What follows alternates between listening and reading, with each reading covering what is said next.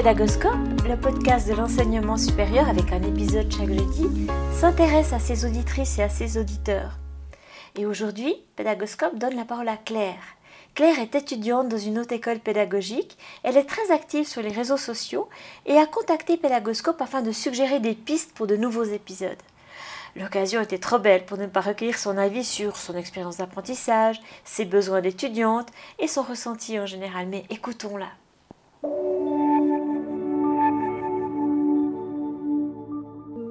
Suis donc étudiante à la HEP pour le secondaire 1 et le secondaire 2 en géographie. Euh, je suis peut-être pas l'étudiante classique, j'ai déjà 42 ans, j'ai trois enfants. Je suis euh, venue à l'enseignement après des années où je me suis occupée de mes enfants et des études supérieures bien, bien, bien longtemps avant. Euh, et je suis venue à cette, cette, profession avec une certaine volonté peut-être pas de changer parce qu'il faut rester dans son échelle, mais une volonté d'apporter quelque chose à, des élèves qui, sont peut-être un peu plus différents parce que c'est vrai que j'ai trois enfants qui sont euh, ce qu'on appelle des enfants à besoins éducatifs particuliers, donc avec des troubles 10. Et euh, j'avais aussi envie qu'on reconnaisse la richesse de ces enfants-là et la richesse de tous les élèves, quel que soit leur profil. Claire est un parfait exemple de long life learning. Elle a repris des études après être devenue maman. Alors Pédagoscope lui a demandé en quoi un podcast qui parle d'éducation pouvait lui être utile. Je suis euh, une vraie passionnée euh, d'enseignement créatif et de tout ce qui tourne vraiment euh, vers un enseignement un peu différent. Je pense que je suis arrivée par la, la liste innovation, innovant en pédagogie euh, c'est vrai que ça m'offre. Alors, déjà, le, format podcast est très intéressant pour moi parce que je peux l'écouter d'une oreille et repasser d'une autre. Donc, c'est vrai c'est un format qui est très pratique. Un petit format de 20 minutes, c'est juste le temps qu'il faut. Ça ouvre une telle perspective pour moi, qui était une étudiante dans les années 2000.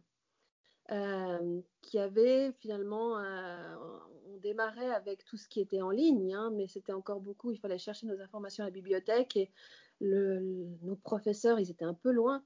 Ça m'offre une possibilité d'avoir des apports par des gens différents euh, que j'aurais peut-être pas la possibilité de croiser dans mon quotidien et c'est d'une richesse.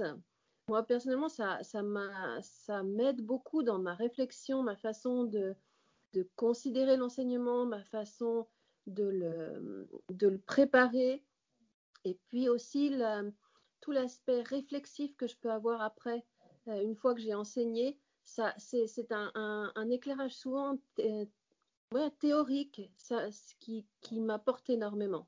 c'est vraiment un enrichissement, un enrichissement.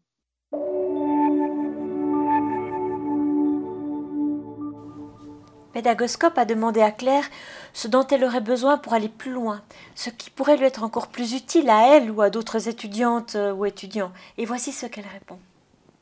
Ce que je vois, c'est que hum, euh, il y a pas mal d'étudiants qui ont encore besoin de, effectivement de, support, surtout en cette période qui est assez, assez particulière hein, d'enseignement à distance, qui ont tendance à, être euh, à être un peu perdu. Donc peut-être oui du, support finalement. Comment est-ce qu'on apprend en ligne? Il n'y a pas longtemps, je, suis tombée sur un, petit tutoriel, mais je me disais tiens j'ai vu beaucoup de choses où on aidait des enseignants, notamment enseignants du supérieur, à construire un enseignement hybride ou commodal.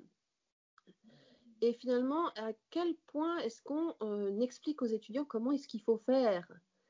Euh, Deuxièmement, je trouve que euh, Pédagoscope, il a, il a, il a, ce, qui, qui est chouette, c'est qu'il donne, il donne de, de, vie à nos enseignants.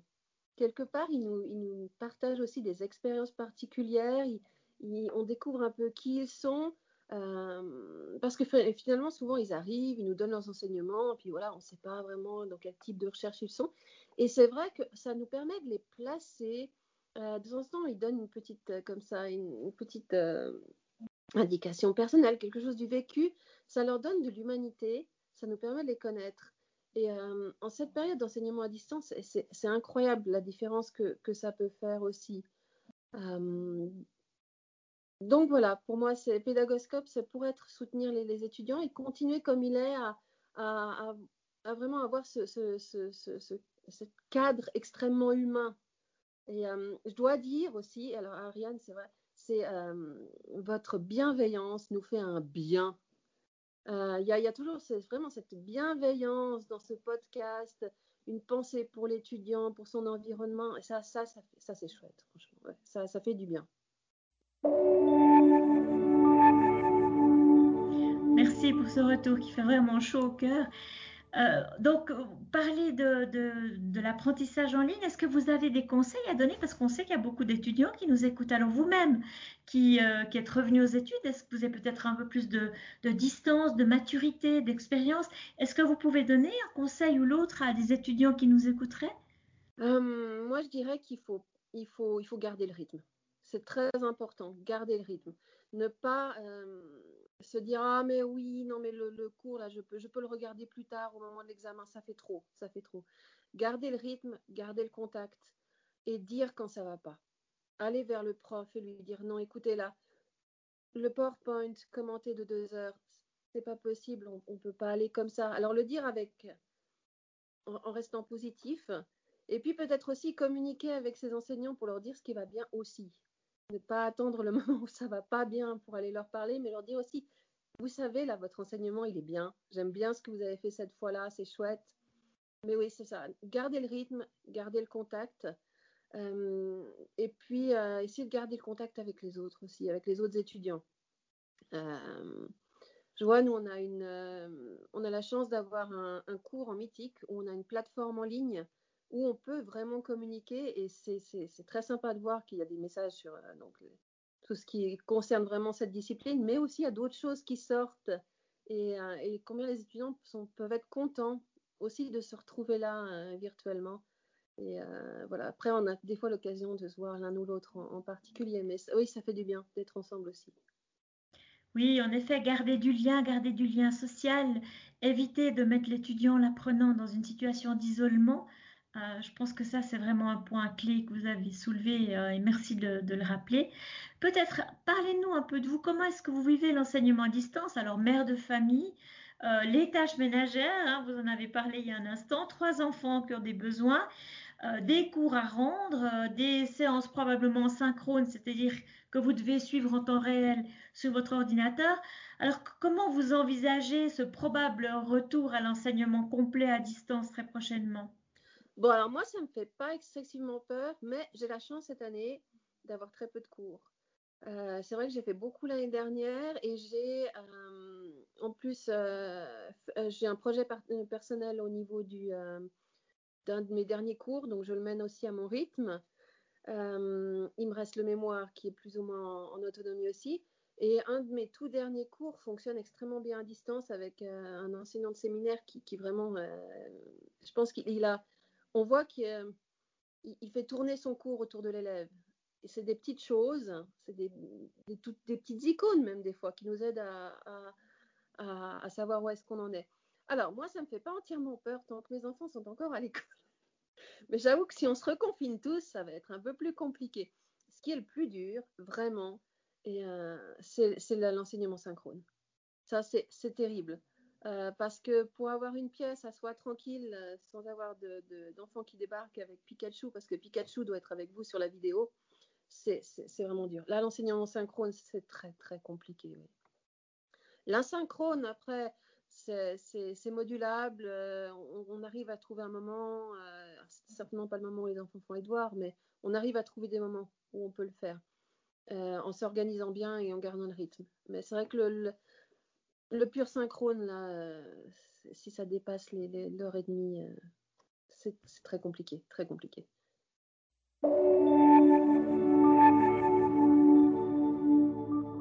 Alors, il y a beaucoup d'enseignants qui écoutent Pédagoscope. Est-ce que vous avez un conseil à leur donner pour les cours synchrones ou asynchrones? Alors, le synchrone, ça ne doit pas être trop long et euh, vraiment, il faut que ça soit fait à deux il faut un enseignant et un autre enseignant si c'est possible, ou alors un, étudiant qui va servir de référent, qui va regarder un petit peu s'il y a des messages, s'il y a des choses à droite. Mais deux enseignants, c'est mieux. L'asynchrone, c'est très chouette mais il faut quand même avoir un biais de communication, euh, que ce soit un forum de discussion, et il faut surtout que ça soit extrêmement scénarisé.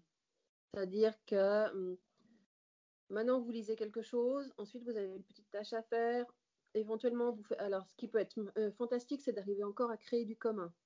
C'est-à-dire que vous faites quelque chose, mais quelque chose qui va être partagé par tous. Et puis éventuellement, à un moment, l'enseignant, vous allez avoir un contact personnel avec lui, ou lui, il a le moyen si vous avez une question, de vous répondre. Mais c'est vrai qu'il doit aussi euh, chercher un peu à se protéger, parce que s'il a 150 euh, mails, euh, c'est pas possible. Donc un bon moyen de communication aussi solide. Ça, ce serait mon conseil.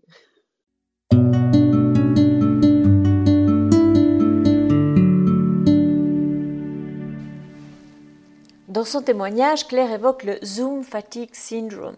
Les psychologues parlent en effet d'un nouveau syndrome baptisé syndrome de fatigue à distance.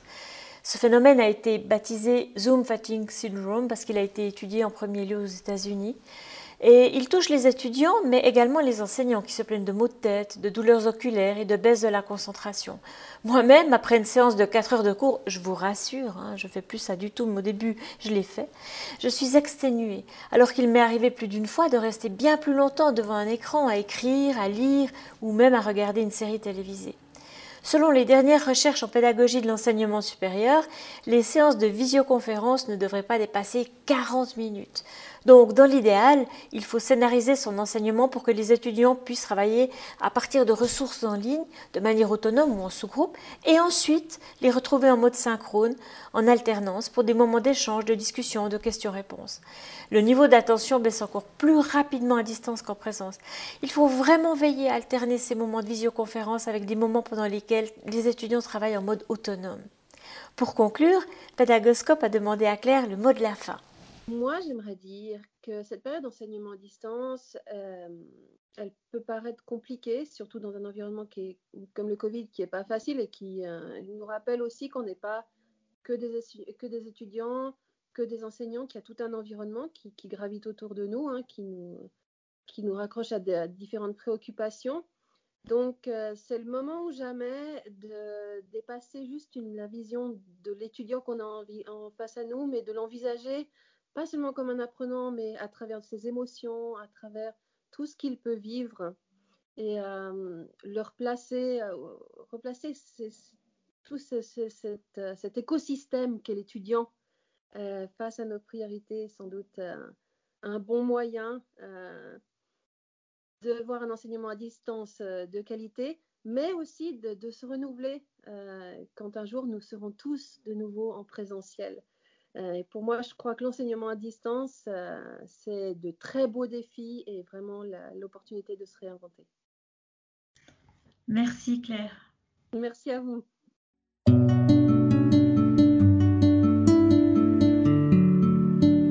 Voilà, c'est terminé pour aujourd'hui. Un grand merci d'avoir écouté cet épisode. J'espère que le format vous a plu. Si oui, dites-le moi avec 5 étoiles ou même un petit cœur sur iTunes.